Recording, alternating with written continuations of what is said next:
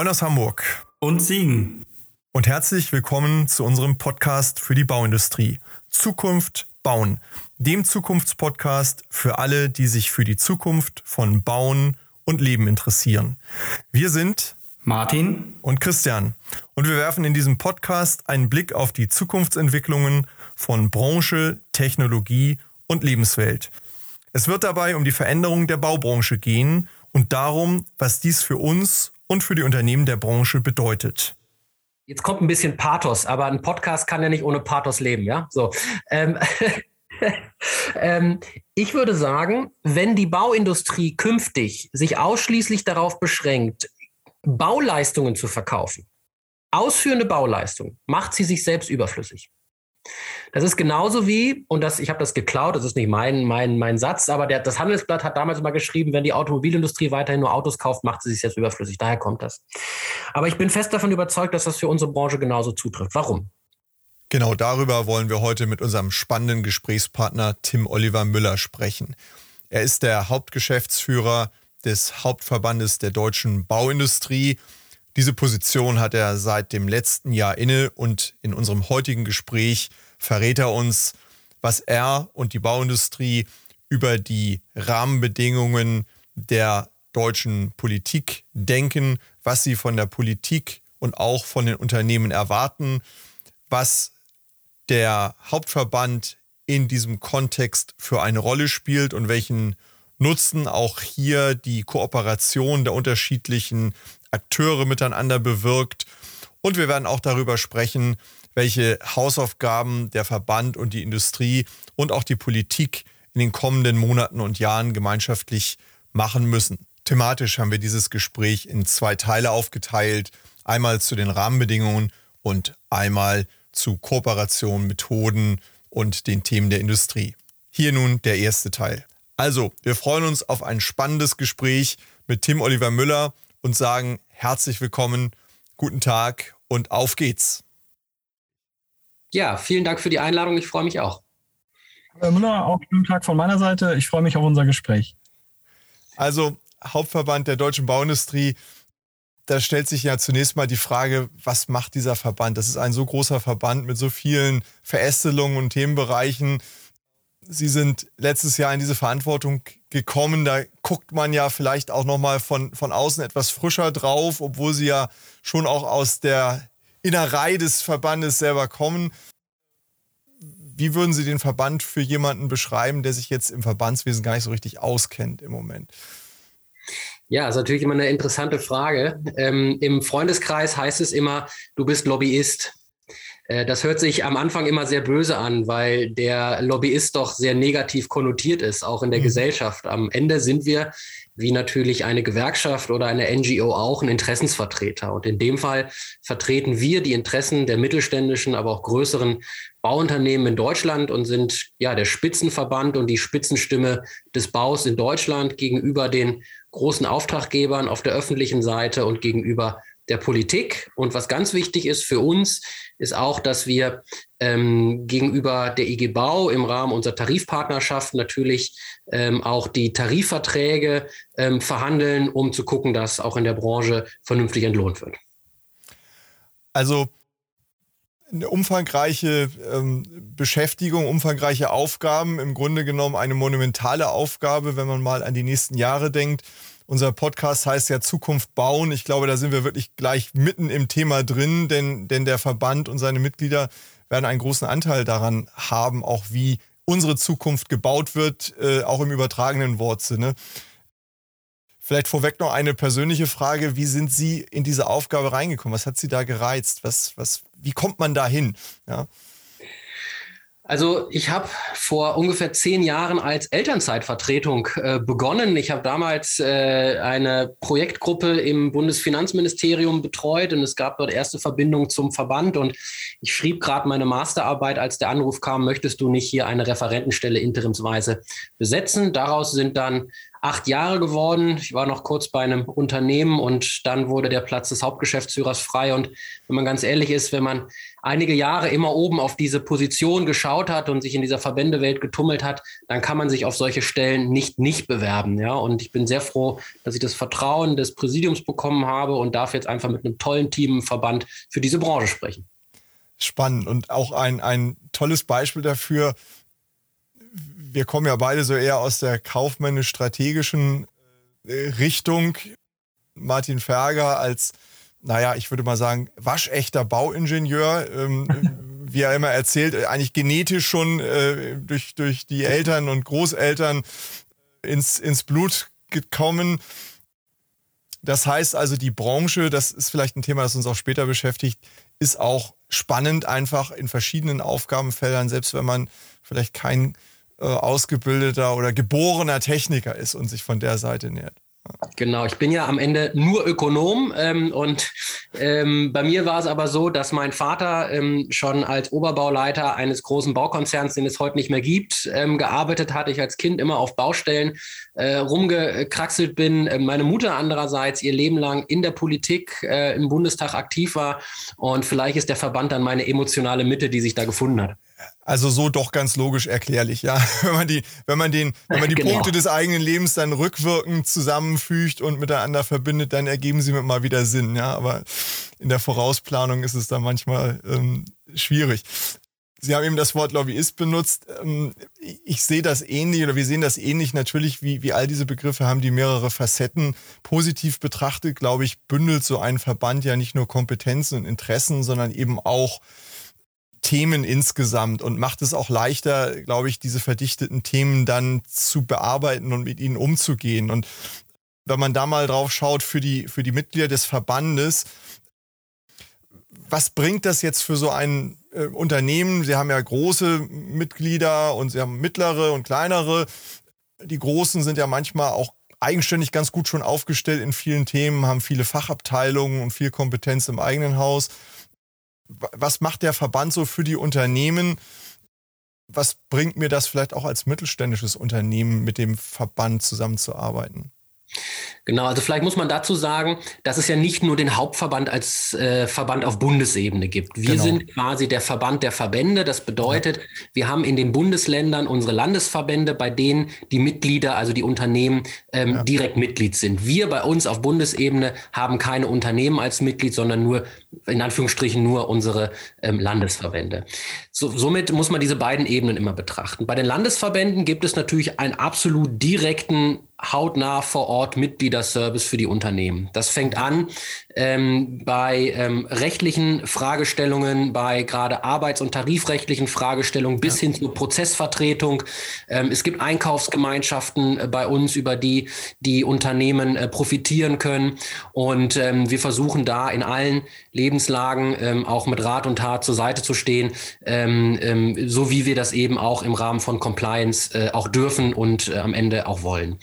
Ja. Auf Bundesebene ähm, ist das vor allen Dingen die politische Vertretung gegenüber der äh, Bundesadministration und dem Bundestag, weil dort werden einfach die Rahmenbedingungen ähm, verwaltet und weiterentwickelt, die für uns äh, am Bau einfach wichtig sind. Das beginnt ähm, von vertragsrechtlichen, vergaberechtlichen oder auch AGB-rechtlichen Themenstellungen. Ganz wichtig ist natürlich das Thema Investitionen, denn ähm, ohne Moos nichts los ist am Bau auch. Wenn es keine Investitionen gibt, gibt es für uns keine Projekte. Ähm, es geht aber auch über das Thema Technik und Normen, über die Standardsetzung. Das heißt, wir sind im Deutschen Institut für Normung aktiv. Das gleiche machen wir auf europäischer Ebene, um hier einfach Standards äh, zu setzen, ähm, auch allein schon mit Blick auf die 16 Bundesländer, auf die vielen kommunalen Auftraggeber, auf die Bundesauftraggeber, die es gibt. Ähm, und Auftraggeber habe ich schon genannt. Wir sind natürlich auch eine gebündelte Stimme der Unternehmen gegenüber den großen Auftraggebern wie einer Deutschen Bahn, einer Autobahn GmbH, versuchen auch hier den, ähm, äh, ja, die, die Interessen und die Anliegen der Unternehmen so zu platzieren, dass wir einfach gut kooperativ und am Ende vor allen Dingen ein gelungenes Bauwerk ähm, präsentieren können, weil das ist ja die Visitenkarte sowohl für uns als Baubranche als auch für die Auftraggeber. Wenn wir uns da die Köpfe einhauen auf der Baustelle, bringt das nichts, denn die Nutzerinnen und Nutzer bewerten uns ja, ob das Bauwerk steht und funktioniert oder nicht.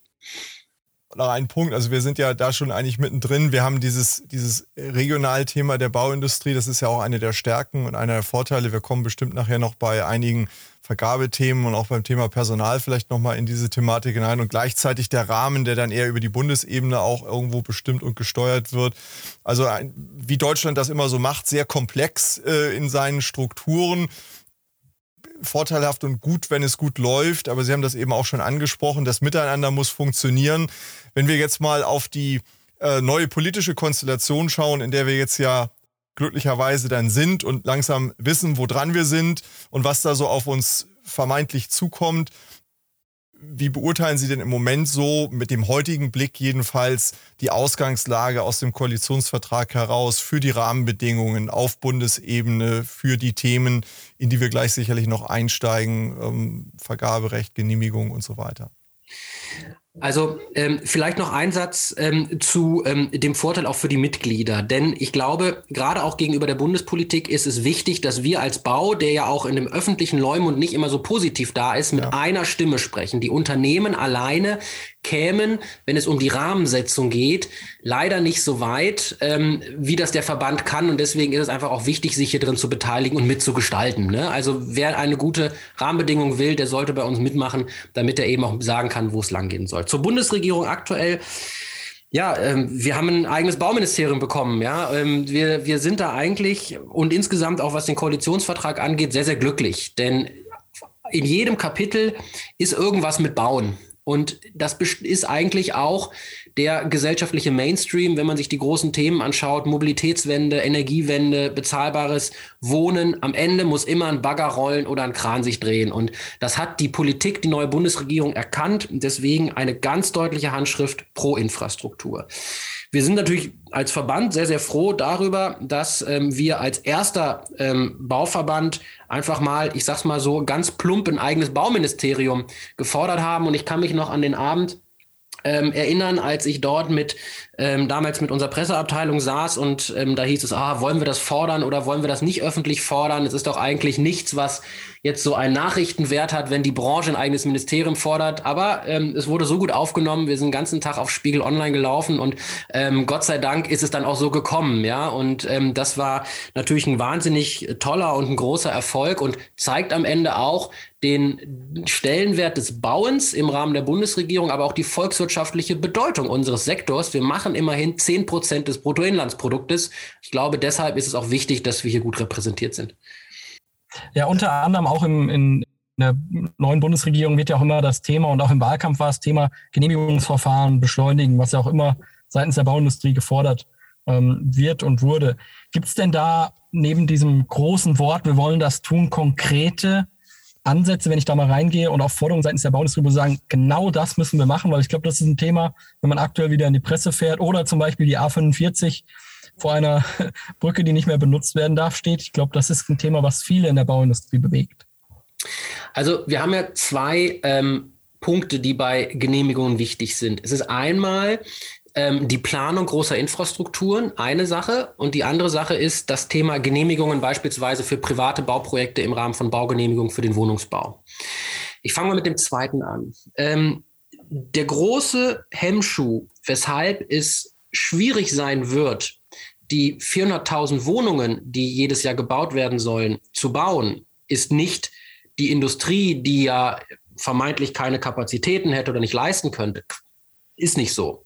Wir können diese 400.000 Wohnungen bauen. Da bin ich mal ganz breitbrüstig und behaupte das jetzt mal.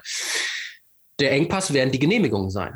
Ja, ähm, die Behörden, die sowohl keine durchdigitalisierten Verfahren haben, ja, also wir haben ja noch nicht mal eine Vollständigkeitsprüfung, wie wir das bei unserer Steuererklärung im Elster-Verfahren schon seit Jahren kennen.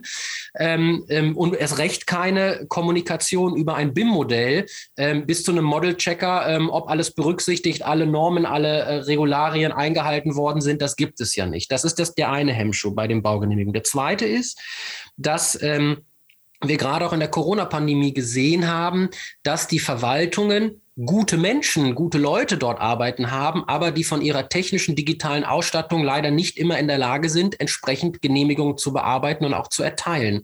Wenn die Verwaltung im Homeoffice ist, ist die Schlagzahl der Genehmigungen niedriger, als wenn sie in ihren Räumen im, in, in, im Büro sitzen darf. Ja?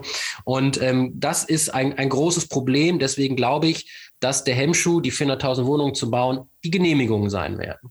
Im Infrastrukturbereich haben wir ja gesehen, was rechtlich alles möglich ist, leider in einer sehr schmerzlichen Situation. Das war die Flutkatastrophe in NRW und in Rheinland-Pfalz. Was wir bei der A61 erlebt haben, mit welchen, ich nenne es mal Fast-Track-Verfahren, ähm, wir ähm, sowohl ähm, ja, im, im, sei es das Instrument der Baugenehmigung für Ersatzneubauten oder ähm, für ähm, Sanierungen oder ähm, sei es tatsächlich in Notsituationen, in Havariesituationen ähm, auch ohne sage ich mal, vollständige Planfeststellungsverfahren mit Umweltverträglichkeitsprüfungen, äh, mit, ähm, sage ich mal, diesem Stichpunkt ähm, auch Präklusion, ähm, der ja viele Verfahren immer wieder hemmt und in die Länge zieht, wie wir dort Verfahren haben, zeigt es eigentlich, dass die rechtlichen Instrumentarien alle da sind. Es ist einfach nur so, dass wir, wenn wir aus dieser Notsituation herauskommen, ähm, ähm, nicht das ausschöpfen, was rechtlich möglich wäre. Das heißt, auch hier die Botschaft, es ist, glaube ich, kein regulatorisches Problem in erster Linie. Wir haben durch die vier Planungsbeschleunigungsgesetze viel, viel an Beschleunigung erfahren. Es ist wieder ein Umsetzungsproblem und auch da muss man leider sagen, muss die öffentliche Hand ihre Hausaufgaben noch ein bisschen besser machen.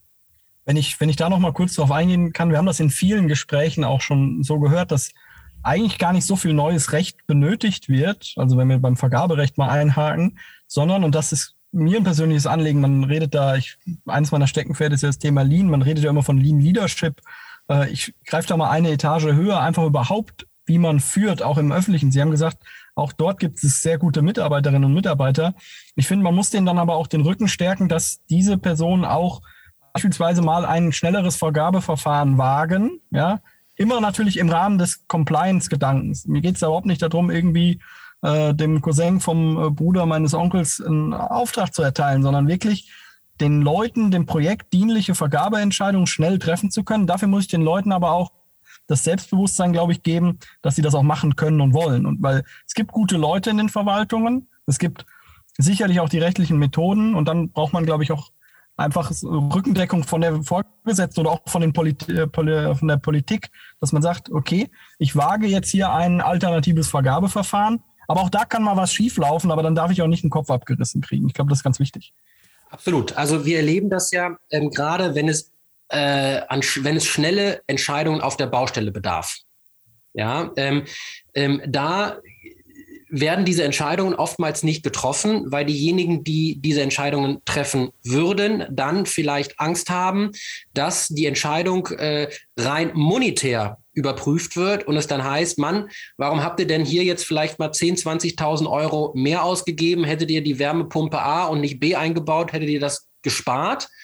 Aber es wird der Gesamtzusammenhang nicht gesehen, dass man durch die schnelle Entscheidung insgesamt auf die Gesamtprojektsicht viel Zeit und viel Geld gespart hätte, ähm, sodass wirklich hier nur ein Solitär rausgegriffen wird und gesagt, hier habt ihr eine schlechte Entscheidung getroffen. Und wenn man das immer im Nacken hat, dann will man als Verwaltungsmitarbeiter oder Mitarbeiterin natürlich solche Entscheidungen nicht treffen, ähm, weil man immer die Sorge hat, es wird von einem Rechnungsprüfungsamt oder von wem auch immer ähm, dann ein Finger in eine Wunde gelegt, die eigentlich nicht die Wunde aus Projektsicht gewesen wäre. Mhm. Also ich kann mich noch erinnern, ein guter Oberbauleiter, den ich äh, kenne, der hat immer gesagt, manchmal ist eine schlechte Entscheidung besser als keine Entscheidung. Und das ist dann manchmal auch für ein Bauprojekt, gerade was Ablaufstörungen und Co. angeht, genau das, was Sie auch gerade sagen. Ja. Das heißt, wir, wir müssen dafür sorgen, dass dieser ja offensichtlich auch bekundete politische Wille, Verfahren zu beschleunigen, auch tatsächlich da ankommt, wo er dann umgesetzt werden muss. Ja, am, am Ende bei den Mitarbeitern, die es im täglichen Doing dann auch vertreten müssen, verantworten müssen. Da muss eigentlich stärker die, die, die Rückenstärkung im Vordergrund stehen, als da jetzt noch die letzte Vorschrift äh, in der dritten Kommastelle nochmal zu verbessern. Ja, das ist wahrscheinlich wesentlich effektiver. Genau, also wir versuchen ja auch, ähm, äh, uns mit pragmatischen Lösungen am Ende auch nach vorne zu tun. Ich glaube, der Bau ist gerade für diese Praxisorientierung, für das Anpacken, ähm, für ähm, wir, wir kriegen immer eine gute Lösung, ein optimiertes Ergebnis hin bekannt. Und ähm, ich glaube, ähm, die Bauverwaltung sollte die gleichen Handlungsmöglichkeiten am Ende auch bekommen, wie wir es dann auch unseren Mitarbeiterinnen und Mitarbeitern auf der Baustelle zugestehen. Denn man muss sagen, das Bauen gelingt am Ende ja immer nur miteinander und nicht gegeneinander. Und ähm, hier Kooperation auch im Sinne von schnellen Entscheidungen, das würde uns echt helfen.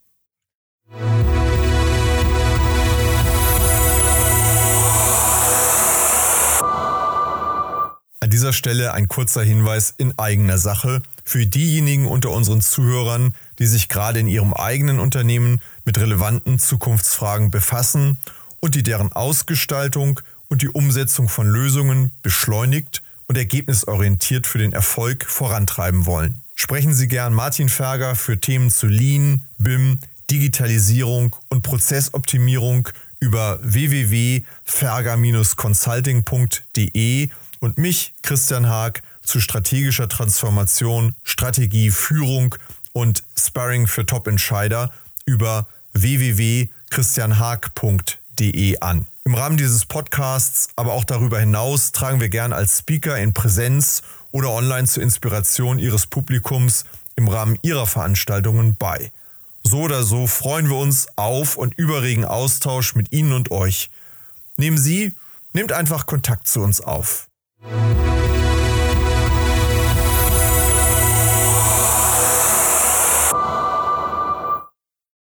Also, ich glaube, wir sind uns alle einig über den Stellenwert der Bauindustrie äh, für die deutsche Wirtschaft. Das ist sicherlich unstrittig. Wir werden wahrscheinlich in Zukunft noch viel stärker sehen, wie wichtig das ist, wenn wir neue Infrastruktur schaffen, die nachhaltig zukunftsorientiert ist. Und wir sehen es ja an vielen Stellen, wie uns alte, manchmal nicht passende Infrastruktur im Weg steht. Also da muss viel Denken rein, damit dann auch das, was langfristig gebaut wird, sinnvoll ist.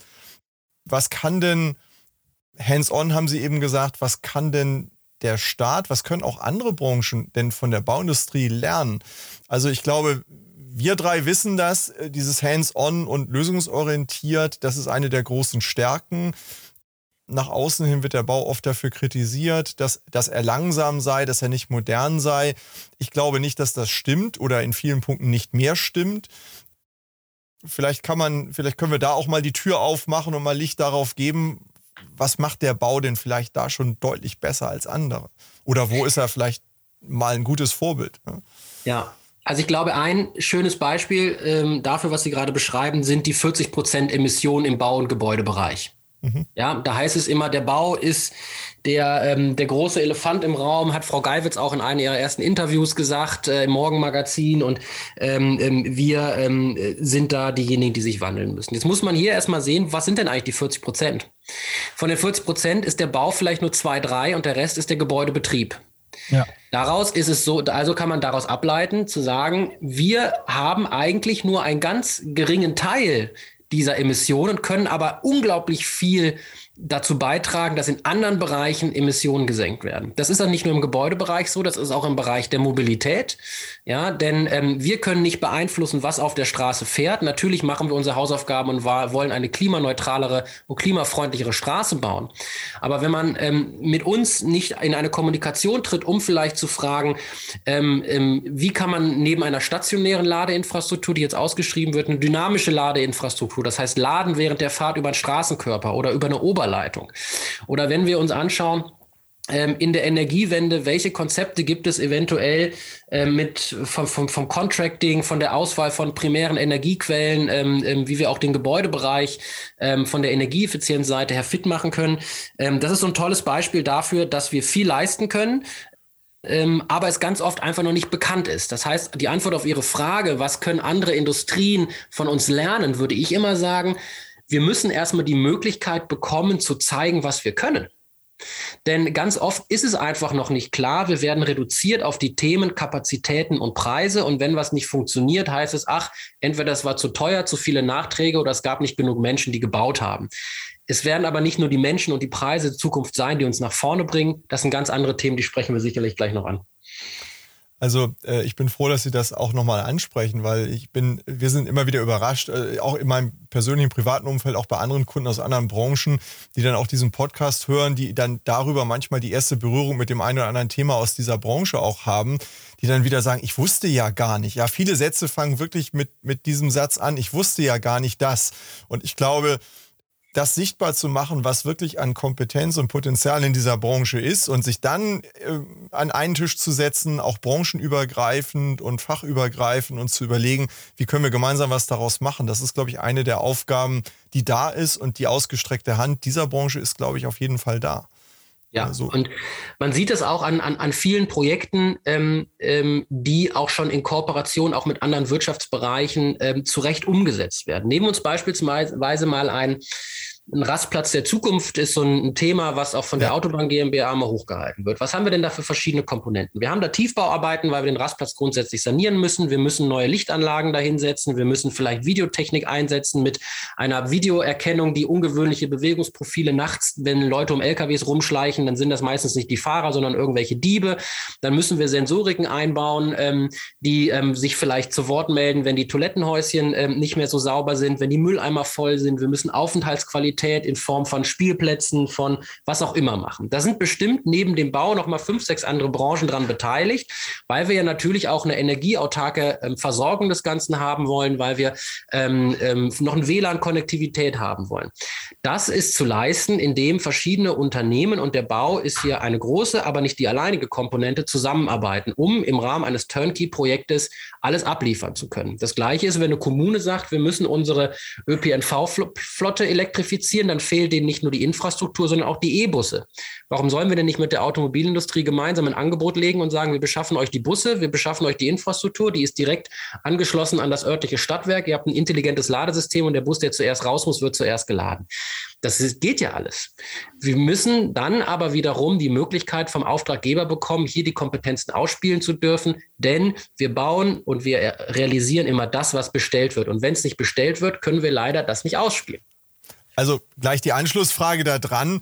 Was ist denn dann, was sind die Themen, die dann vom, vielleicht auch von der Politik im Wesentlichen da angegangen werden müssen, damit das möglich wird? Ja, damit wir nicht nebeneinander oder gegeneinander und zeitlich sehr langsam, sondern damit wir Hand in Hand und schnell und in die richtige Richtung ins Handeln kommen können. Ganz wichtig ist, äh, vorweg zu sagen, dass der Bau in den nächsten 50 Jahren ähm, immer genug zu tun haben wird. Und Sie merken, ich mache die Schleife, weil wir an diesem Punkt der Diskussion oft immer ein Groß gegen Klein und ein Planer gegen Ausführende hatten. Ich glaube, diese kritischen Gegensätze, dass vielleicht eine Industrie den handwerklichen, äh, ähm, den gewerblichen Unternehmen die, die, die Aufträge wegnehmen wird, die haben wir nicht mehr. Jeder wird genug zu tun haben. Ich glaube, ähm, die Politik kann hier nicht diese Entweder-Oder, sondern so eine sowohl als auch Strategie fahren, indem sie ähm, sowohl, ähm, und jetzt werde ich mal ganz konkret, weiterhin und das wird 90 Prozent der Aufträge sein, weiterhin in Fach- und Teillosvergabe ausschreibt und ähm, aber dann auch die übrigen 10 Prozent auch mal was versucht, mal mutig ist und zu sagen, wir gehen mal in Design und Bild raus. Wir nehmen die Unternehmen, die Lust haben, sich in der Planung zu beteiligen, früh in eine Planungsphase mit rein und fragen, wie man Planungen optimieren kann, welche Innovationen, welche neuen Technologien, welche anderen Bauverfahren und auch Baustoffe man in den Prozess einbringen kann. Vielleicht machen wir auch mal eine Innovationspartnerschaft, wenn wir Dinge bauen wollen, die wir heute noch gar nicht so richtig kennen. Wir haben ja ganz viel Diskussionen auch über Alliancing-Verträge, über Mehrparteienverträge. Ähm, das sind ja alles wirklich erfolgs- und vielversprechende Ansätze, die es im privaten Bereich im Übrigen schon viel gibt, von ja. denen aber auch die öffentliche Hand einiges übernehmen kann, ohne dass einzelne Teile der Branche Sorge haben müssen, dass sie irgendwo untergehen. Also ich glaube, hier steckt auch bei diesem ganzen Thema Zusammenarbeit mit anderen Branchen alles unter, vor allen Dingen unter diesen Investitionen im Bereich der Nachhaltigkeit und Digitalisierung der Lebenswelt. Ich rede jetzt nicht von Digitalisierung des Bauprozesses, hat die Bauindustrie eigentlich mal die Chance, die Speerspitze oder die Platte zu sein, dass wir mal die sind, die dann vielleicht auch die extra paar Prozent verdienen, weil wir die anderen Branchen zusammenbringen, weil wir eigentlich die sind, die, die dann die koordinierende Stelle ist, weil wir müssen, wir bleiben mal bei diesem äh, Rastplatz, die äh, Sensorik mit den Kameras, dem Asphalt und dem WLAN zusammenbringen, weil wir müssen denen sagen, wann sie was wohin schrauben können, ja, weil wir das Nadelöhr sind. Und das ist, glaube ich, ein ganz, ganz wichtiges Thema, dass die Bauindustrie für sich auch erkennt, wir können da mal führend sein und nicht dieses Standard, wir schauen uns Dinge vor der Automobilindustrie ab. Also ich glaube auch vom Intellekt und auch von der ingenieurtechnischen Fähigkeit und von der Leistungsfähigkeit müssen wir uns da nicht verstecken. Und insgesamt bei dem Thema äh, Energiewende, glaube ich, spielt die Bauindustrie eine Rolle wie kaum eine andere. Wenn ich dran denke, wir reden jetzt alle davon, dass wir aus der Kohleenergie aussteigen, aus der Atomenergie aussteigen. Da müssen Dinge jetzt gemacht werden, die hat noch nie einer gemacht. Kraftwerke mhm. rückbauen. Ja, da kommt ein ganz großes Kompetenzfeld auf uns zu. Und das geht nicht ohne die Bauindustrie. Also ich wüsste keine Industrie, die es können soll, außer der Bauindustrie, diese ganzen Umnutzungen, Renaturierungen oder halt auch in irgendwelcher Form kontaminierte Stoffe zu beseitigen. Also da ist überall, ich will nicht sagen Rädchen, sondern eher das große Rad Bauindustrie wichtig, um diese gesellschaftliche Aufgabe auch äh, zu lösen. Ich ähm, antworte mal so darauf. Also jetzt kommt ein bisschen Pathos, aber ein Podcast kann ja nicht ohne Pathos leben, ja? So. Ähm, ähm, ich würde sagen, wenn die Bauindustrie künftig sich ausschließlich darauf beschränkt, ähm, Bauleistungen zu verkaufen, ausführende Bauleistungen, macht sie sich selbst überflüssig. Das ist genauso wie, und das, ich habe das geklaut, das ist nicht mein, mein, mein Satz, aber der, das Handelsblatt hat damals mal geschrieben, wenn die Automobilindustrie weiterhin nur Autos kauft, macht sie sich jetzt überflüssig. Daher kommt das. Aber ich bin fest davon überzeugt, dass das für unsere Branche genauso zutrifft. Warum? Wir sind in einer wahnsinnigen Transformationsphase und wir haben das gerade schon an einer Stelle mal angesprochen. Das Stichwort ist Digitalisierung. Was macht Digitalisierung? Sie schafft erstmal eine wahnsinnige Datentransparenz und sie bringt die Menschen und die Beteiligten alle zusammen. Das ist für uns ähm, ganz toll, denn wir können natürlich über den Lebenszyklus hinweg ganz vorne einsteigen und schon gucken, was muss im Betrieb geleistet werden und das mitplanen. Sie kennen das alles und die Zuhörerinnen und Zuhörer werden das auch alles kennen. Aber was sind die Risiken? Durch ähm, diese Transparenz sind wir natürlich auch eine, ein attraktives Marktfeld für Akteure, die bisher nicht in der Baubranche waren. Wir haben das ähm, im Bankenbereich mit den Fintechs erlebt. Von heute ja. auf morgen ist ein traditionelles Geschäftsmodell digitalisiert worden und die klassischen Banken ähm, haben erstmal ähm, ähm, ja, ein bisschen in die Röhre geschaut, bis sie sich berappelt haben. Und bei der Bauindustrie ist es ähnlich. Wir sehen Akteure wie, ähm, sage ich mal, so große Spin-offs von Alphabet, ähm, ähm, die auf einmal im Smart Infrastructure Bereich äh, unterwegs sind. Wir sehen, wenn Amazon sich jetzt im Smart Construction Bereich bewegt, dann machen die das nicht, weil die auf einmal Lust am Bauen haben, sondern die sehen, die können da unglaublich viel Geld verdienen und können vor allen Dingen das, was sie sonst als Geschäftsmodell haben, Konsum, gut verkaufen, denn sie bauen auf einmal nicht mehr wie wir Technik in Gebäude, sondern Gebäude um Technik. Und wir werden uns, wenn wir uns, wenn wir dieses Momentum nicht für uns begreifen und genauso wie Sie sagen, Herr Ferger, wir in die Mitte, die Bauindustrie als der Systemintegrator, als der Manager der Gewerke, als der Manager der angeschlossenen Industrien, dann werden wir, ähm, wenn wir nur die Bauleistung verkaufen, irgendwann nur noch die Menschen und die Geräte an die Baustelle stellen, denn durch die digitalen Plattformen ähm, ist allen anderen das wettbewerbliche Know-how, womit wir uns heute identifizieren, zugänglich. Ähm, worst case, überspitzt gesagt. Aber das müssen wir bedenken und daraufhin müssen wir uns einstellen. Und deswegen möchte ich nicht nur der Politik vermitteln, was Bauindustrie kann, sondern auch unsere Unternehmen und unsere Mitglieder ermutigen zu sagen, lasst uns diesen Weg gehen, lasst uns Ideen entwickeln, ähm, weil ich fände es schade, ähm, wenn wir in 20, 30 Jahren aufwachen und sagen, ach Mensch, hätten wir mal. Ich also mal, ich bin da, Martin, ich äh, muss da was zu sagen, weil ich bin ja selbst in diesem Thema Strategie bis in die Wurzeln meiner, meiner Knochen äh, verhaftet und Sie sprechen mir aus dem Herzen da, Herr Müller, weil ich seit vielen Jahren äh, bei, bei vielen meiner Kunden einfach auch predige und sagen, ihr müsst euch da selbst neu erfinden und ihr müsst im Grunde genommen, ähm, ihr dürft nicht die angeschlossene Bauabteilung der amerikanischen Tech-Konzerne werden, die am mhm. Ende auch in der Wertschöpfung dann eben nur für den Niedriglohn arbeitet, wenn man, wenn man so will ähm, die, das Geld wird woanders verdient, sondern das ganze Wissen, das ganze Know-how ist eigentlich in dieser Branche vorhanden. Und wir haben es ja in anderen Branchen leider erlebt, dass dann andere den großen Reibach machen, wenn die Branche selber ähm, den, den Anschluss verpasst hat. Und ich glaube, wir, wir leben im Moment in einer Zeit, wo wir Weckrufe haben, auch durch die letzten zwei Jahre unserer Pandemie, wo viele Dinge aufgerüttelt sind und viele Dinge in Bewegung kommen und neu gedacht werden und wo einfach wahnsinnig viele Chancen jetzt auch für diese Branche entstehen, Zukunft mitzugestalten und tatsächlich also im eigentlichen Sinne unsere Lebenswelt der Zukunft mitzugestalten.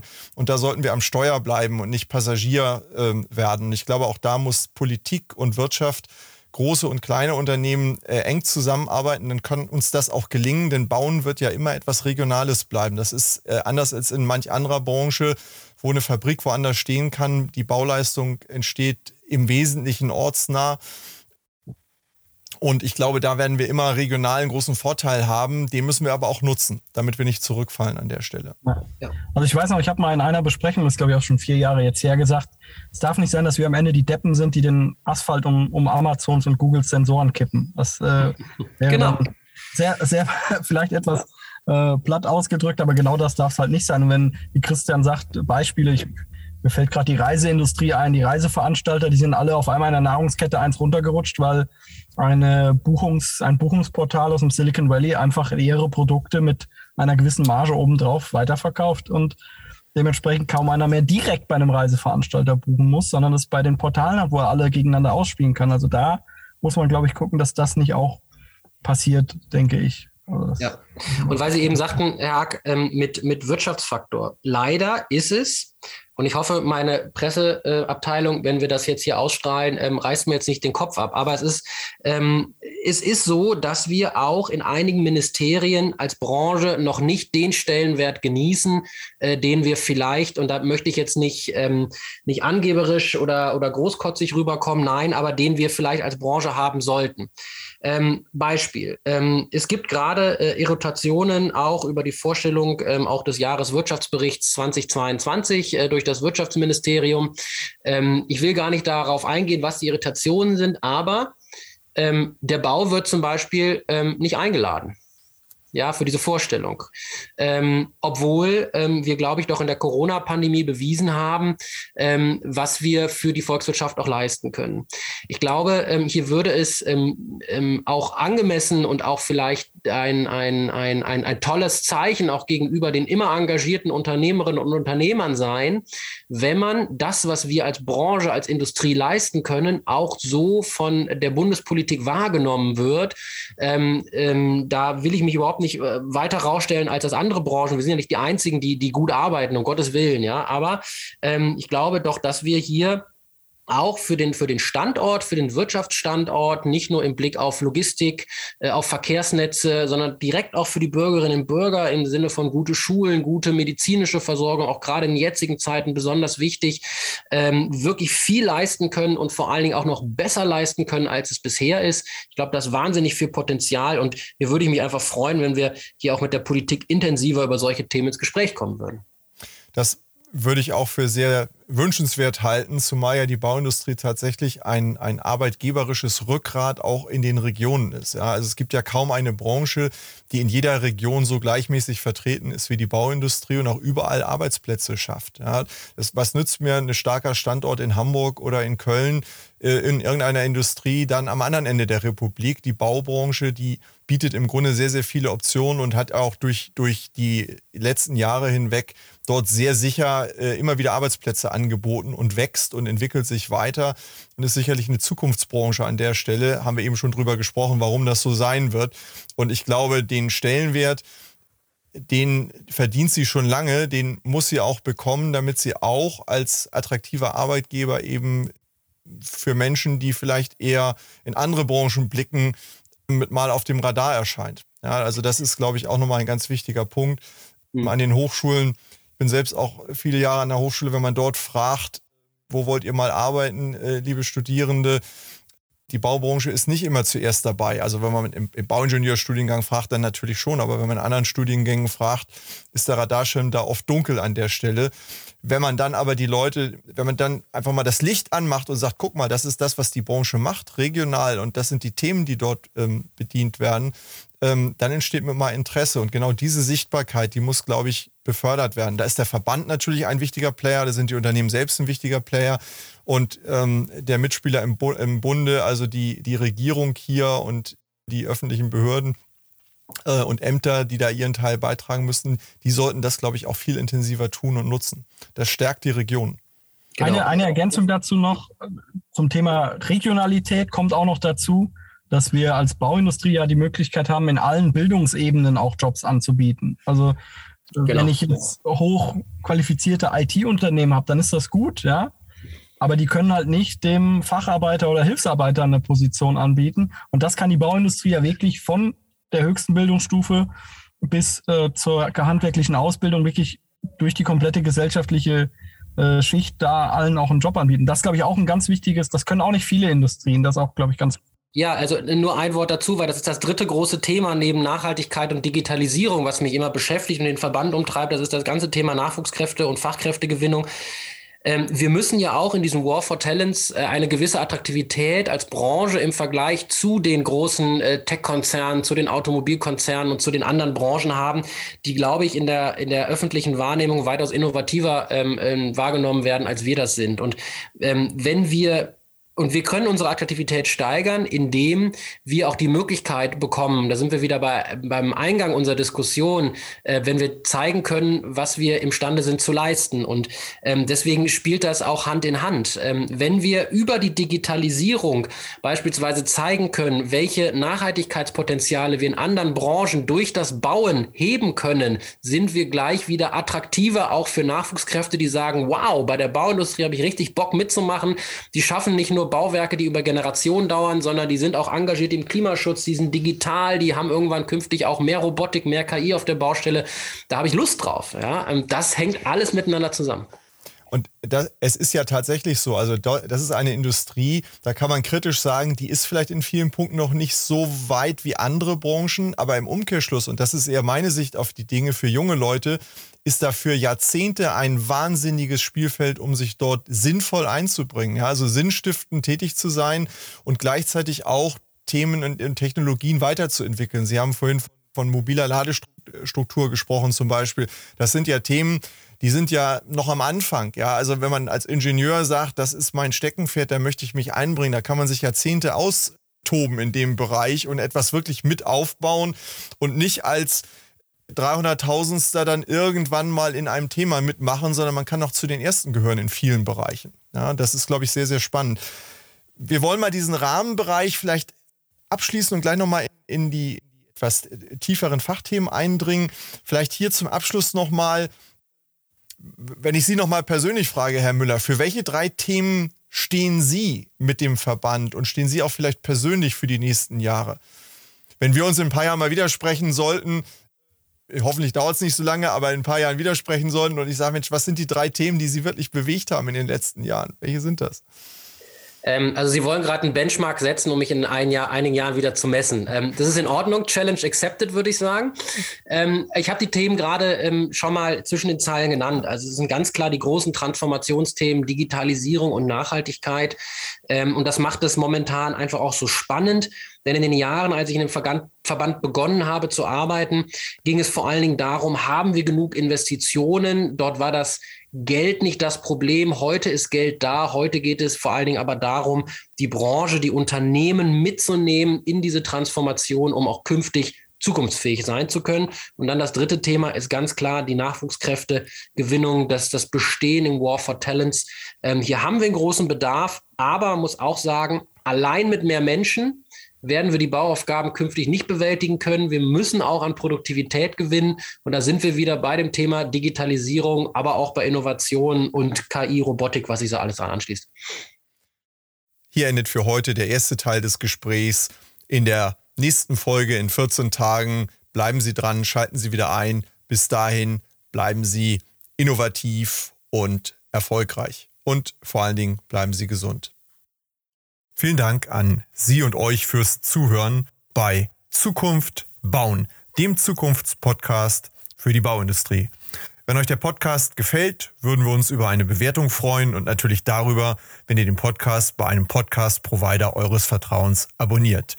Wir freuen uns auf ein Wiederhören. Bis bald.